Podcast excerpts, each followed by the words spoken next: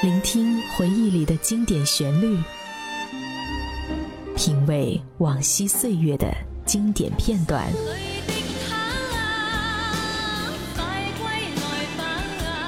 流金岁月，品味流年，带你找寻记忆时光中的特别情愫。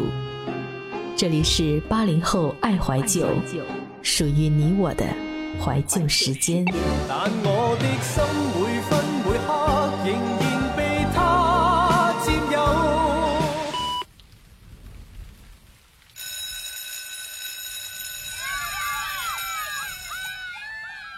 从前的日色变得慢，车、马、邮件都慢，一生只够爱一个人。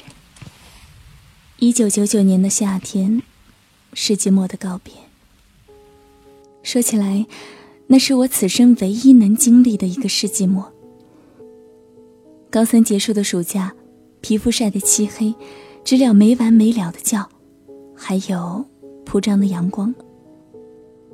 但是回想起来，总有一种新生的快感。终于告别了暗无天日的高中时光，可以去读悠闲的大学了。因为填报志愿保守，数学成绩发挥不好，考上的大学并不满意，但都无所谓了。只要能熬过那段时间就是胜利，只要没有掉队，没有被扔进不可想象的结果中，就是胜利了。迈上斩金旅途的一个仪式，便是烧掉秘密抽屉里的所有信件。宁静的没有一丝风的午后。我在屋子后面的树荫下挖了一个不大的坑，准备好了火柴。信件在那个时候的乡下是多么奇特的一个东西。初中时，任何一封无意义的信件都会让我兴奋好久，也让老师们惊恐莫名。每当我们任何的一个同学收到信件，老师们都会先拆开看一遍，但这样的情形不会出现很多。几乎没有人会给我们写信，信件简直就是神圣的。我记得高一刚开学的时候，同寝室的人都有初中同学寄来了信，我内心羡慕，却想不出还有谁会给我写信。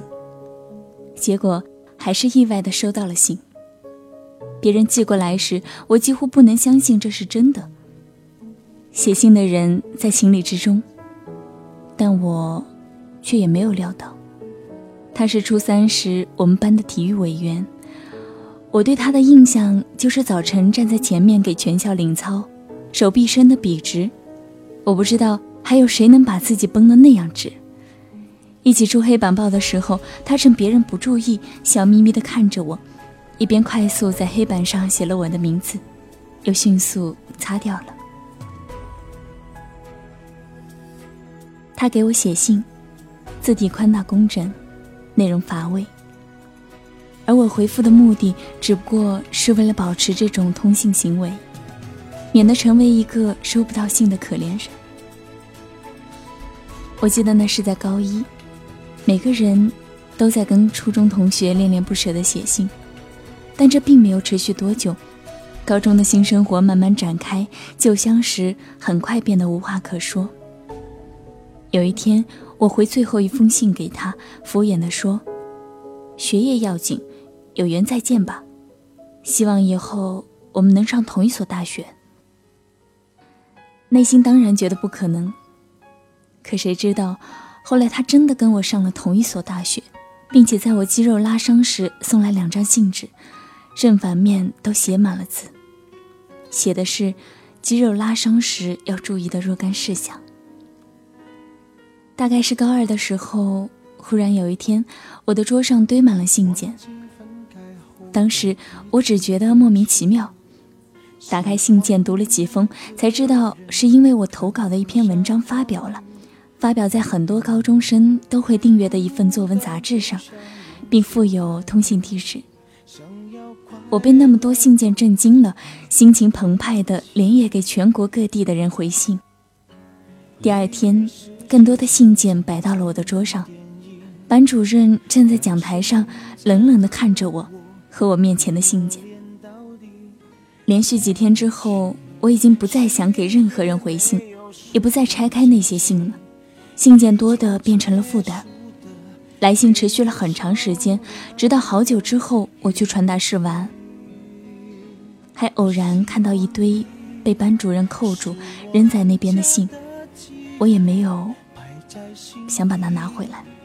不管别人说的多么难听，现在我拥有的事情是你，是给我一半的爱情。我喜欢你，是我独家的记忆，谁也不行从我这个身体中拿走你。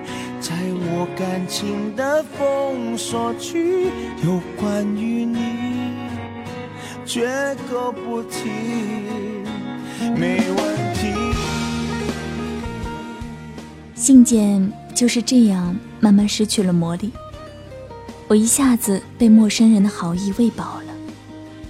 把这些信烧掉，没什么可惜的，扔进火里，一会儿就变成了灰。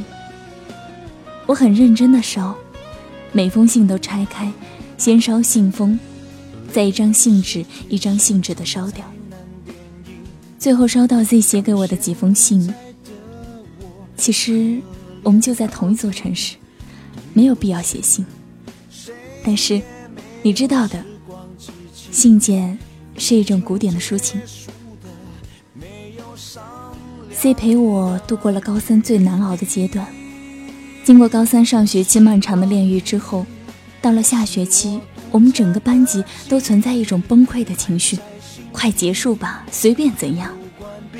有一度，我们几个人已经处于放弃的状态，东游西荡，找各种时间消磨时间，对高考采取一种听天由命的态度。我迷恋一本关于游戏和漫画的杂志，就是在那上面，我读到了 Z 写的文章，署名后面。竟然还留着电话。通过两通电话的愉快闲聊之后，我们见了面。大概是源于我的情绪压抑，急需排解。每个周末有限空闲的下午，我们便会约在一起游荡，随便聊些什么。他说有一家面店很好吃，只是很远。我们好像去吃过一次，可是细细想来，又仿佛是梦境。我们。真的去那么遥远的地方吃过一碗面吗？现在我拥有的事情是你，是给我一半的爱情。我喜欢你，是我独家的记忆，谁也不行从我这个身体中拿走你。在我感情的封锁区，关于你，绝口不提，没嫌弃。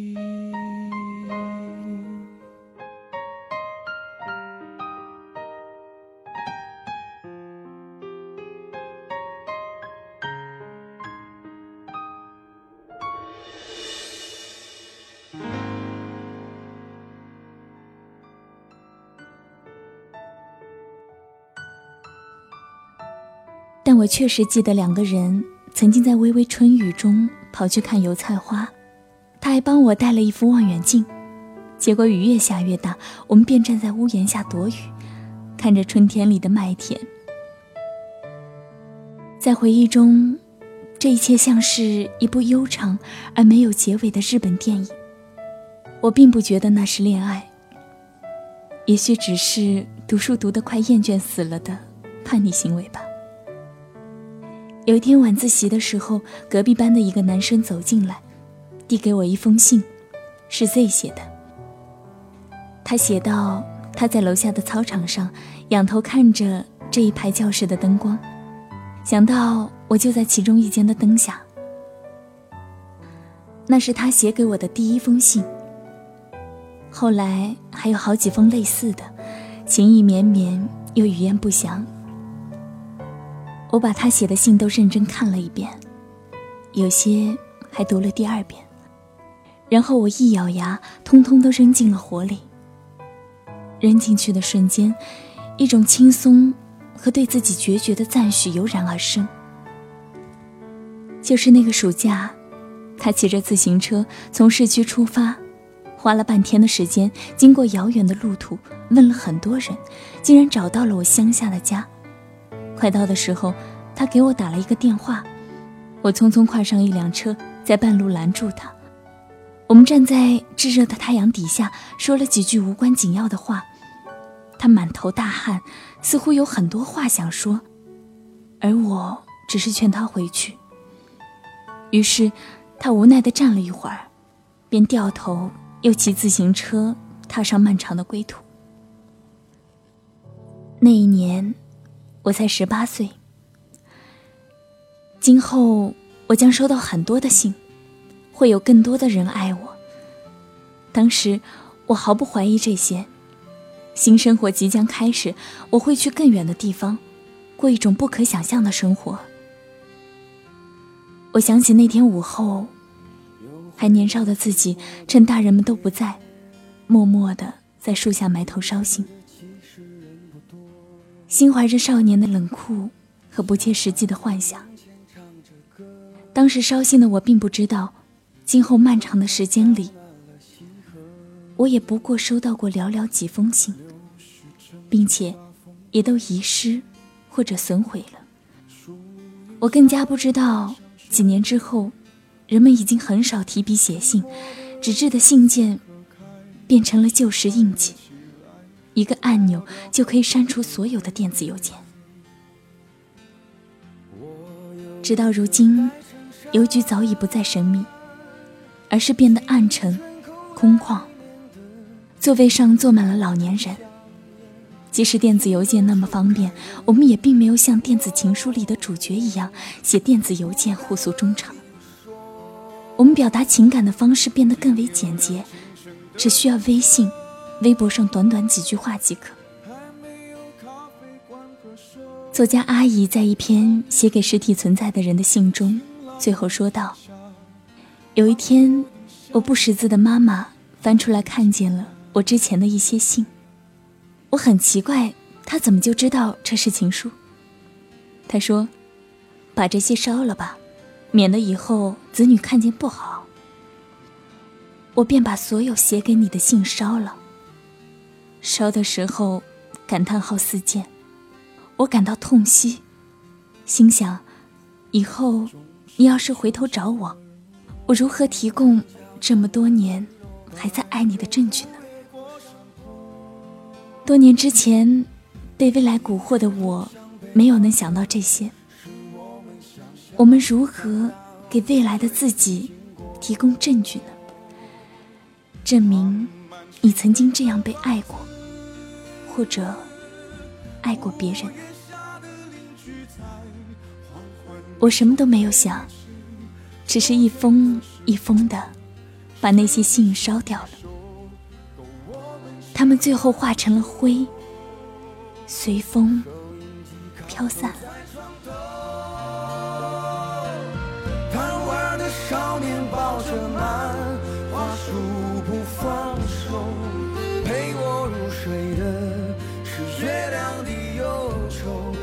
装满幻梦的枕头。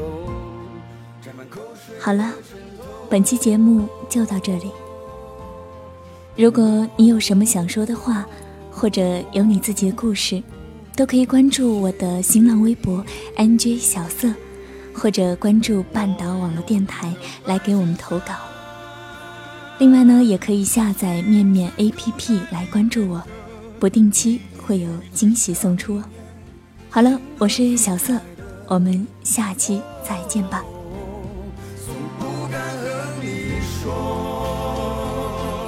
仅有辆轻声的公车，还没有咖啡馆和奢侈品商店。晴朗蓝天下，昂头的笑脸，爱很简单。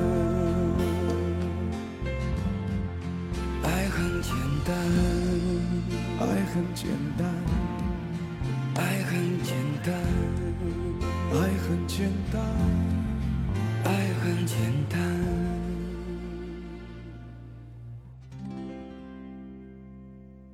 爱很